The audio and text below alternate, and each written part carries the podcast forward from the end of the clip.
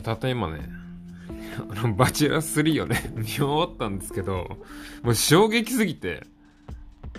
もうひっくり返りそうになりました、結末見て。こんなことあるんだっていう。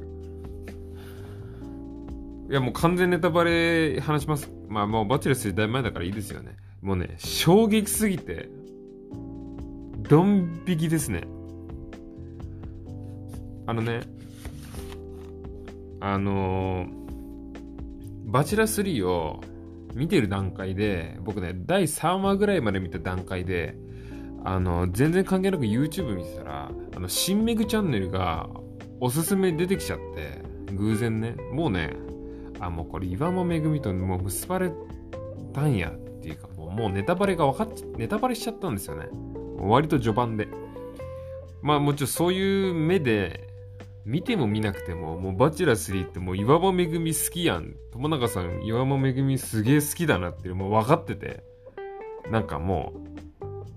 う、まあ、なんでしょうね。消化試合じゃないけど、ナンバー2予想が一番、ナンバー2が誰だろうっていうのでワクワクしながら見てたんですよ。でね、もう、よしたら、最後のローズセレモニーの前にフランスで、岩間さんが友永恋愛対象じゃないかもしれないっていう話を泣きながらしてたから、あれ？これ、これね、バチェラー4見てると、そういうこと言うとね、そういうこと言った人結構落ちてるんですよ。のんちゃんとかね。あのまあ、ちょっとホットな話題ですけど、バチェラー4の藤原さんってそういうこと言って、あのー、落ちちゃいましたけど、あの、あ、それ、え、ってことは、友永さんが、友永さんがじゃあそういうこと言ってもなお俺はめぐみが好きだって言って告白をローズを渡してえー、その熱意に負けてハッピーエンドかと思ってたんです。てかそのラスト予想してたんですけどいやまさか最後のローズセレモニーで水田さんにローズを渡したからはってえ？もうもうはてなはてなはてな。でもうずずっとなんていうか開いた口が塞がなかったんですよね。えどういうこと？どういうこと？ってもうえ一回別れ付き合って別れたの？みたいな。えまさかドッキリパターンみたいないろいろ考えたんですけど。衝撃のねあのその後のそのアフタートークでまあそれが語られてね真実がその水田さんにローズをローズを渡し指輪を渡したけれども、えー、1ヶ月で別れすぐさま岩間さんのところに行き岩間さんと付き合って2ヶ月みたいな感じなんだけどいやこれかと。もう炎上してる理由はこれかと。もう分かりましたよ。正直ねなんか炎上してる炎上してるって言ってたけど友永さんがあのダミ声だからかなとかいろいろ思ってたんですけど、もうそういうことかって、もう、その合点合点ですよ、こんなの。合点試して合点ですよ、こんなの。水田さんに試して合点して、まあ、まさか失敗したっていうね。いや、衝撃だったな。あの、衝撃だったな。うん。やっぱね、あのー、スタジオの女子たち弾いてましたね。指原さんをはじめ、あの破れ去った女たち、中川さんとかすげえいいリアクションしてましたけど。うん。あのね、やっぱね、世論はやっぱり女性の意見って結構強いので、まあ理解できないとかね、まあ、最低だとかね、やっぱ炎上すると思うんですけど、まあね、男の意見はね、やっぱりね、残念ながらね、友永さんの気持ちめっちゃわかるんですよね。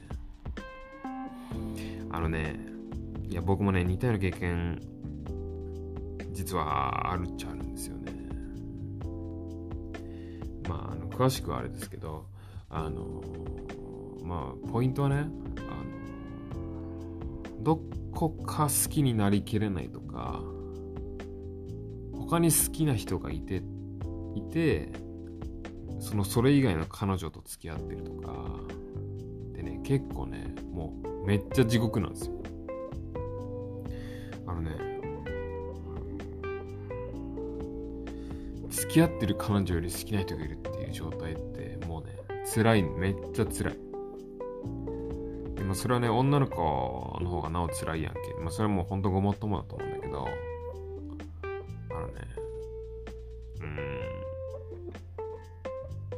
まあ結、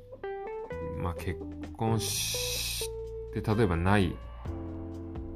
してなかったとしたらね、結婚してない状態で今付き合ってる彼女よりも好きな人がでできてしまったら、やっぱりね、男っていうのはね、もうすごい辛いんですよ。もうそれね、ものすごいわかる。しかも結構、あのー、具を抜いて好きだったでしょ、多分岩間さん、岩間さんのこと。違うことでデートしても絶対視界の端に岩間さんを入れてたでしょ。まあね、そういう状態にまで行ってしまったぐらい好きな人ってね、うん、まあ存在自体が辛いですよね。いるっていうことがね。でしかも、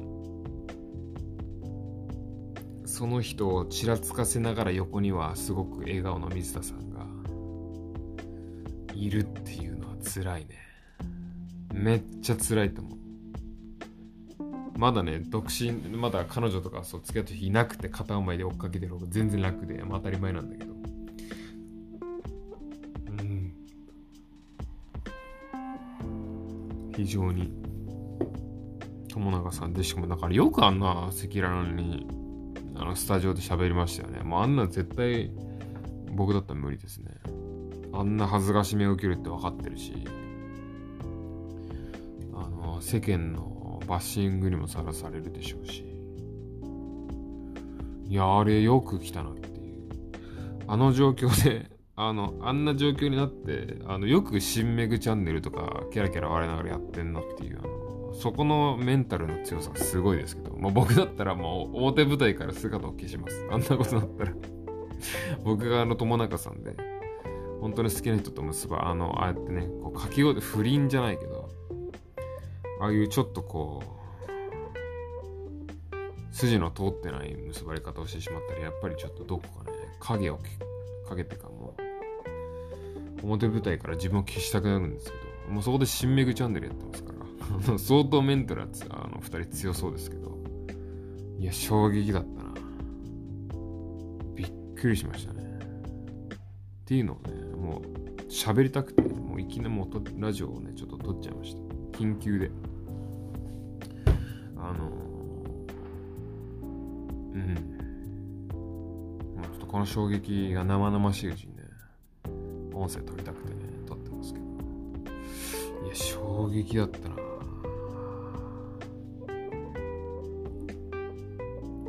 いや、もう見ながら、もうマジでとか僕言いまくってたんで。うーん。まあ、ビール飲みながらね。その、で、やんやんや言ってましたけど